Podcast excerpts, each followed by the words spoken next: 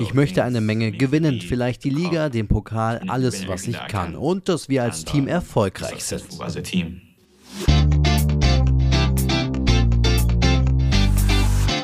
BVB Kompakt. Dein tägliches Update immer um 5. Das war Jamie Bino Gittens und worauf er sich da genau bezogen hat, besprechen wir gleich. Den Fokus legen wir heute aber mal auf jemand anderes. Rami Benzebaini gehört seit Sommer zum Kader von Borussia Dortmund. Er ist der Nachfolger von Rafael Guerrero auf der Linksverteidigerposition und über diese Fußstapfen hat der Algerier in einem Exklusivinterview gesprochen. Ja, und was er sonst noch so erzählt hat, das erfahrt ihr heute bei BVB Kompakt. Mein Name ist Daniel Immel. Schön, dass ihr eingeschaltet vorbereitet habt.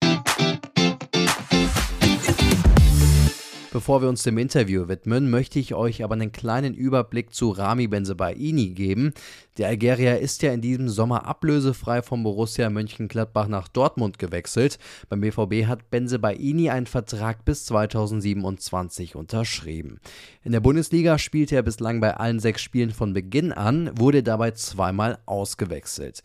Gegen Union Berlin am Samstag wird er allerdings fehlen, da Benzebaini im Spiel gegen die TSG Hoffenheim eine gelb-rote Karte gesehen hat. In der Champions League am Mittwoch steht Rami Benzebaini allerdings zur Verfügung. Der Start im schwarz-gelben Trikot war für Rami Benzebaini nicht so richtig ideal. Bislang konnte er auch nicht immer überzeugen und über diese ersten Wochen bei Borussia Dortmund sprach Rami Benzebaini im RN-Exklusivinterview. Es sei schwierig gewesen, die Lücke von Vorgänger Rafael Guerrero zu füllen, da beide auch unterschiedlich spielen würden. Und Algeria habe auch Zeit gebraucht, seinen Platz zu finden bei Borussia Dortmund. Jetzt aber Schritt für Schritt findet er sich immer besser zurecht. So zumindest Benzebainis Empfinden. Ja, und auch über die Gründe für den Wechsel nach Dortmund sprach Rami Benzebaini mit meinen Kollegen. Ich hatte Dortmund im Hinterkopf, diese Mannschaft hat mich schon immer interessiert. Als es dann den ersten Kontakt gab, sei es ganz schnell gegangen. Dass Rami Benzebaini überhaupt in Dortmund spielt, scheint so ein kleines Wunder zu sein, zumindest wenn man auf seine ersten Erfahrungen am Ball schaut. Da war er meilenweit weg vom Profifußball in Europa. Mit zwölf Jahren wechselte er in die Akademie von Paradu AC in Algerien, blieb dort auch sechs Jahre, aber drei davon musste er barfuß spielen.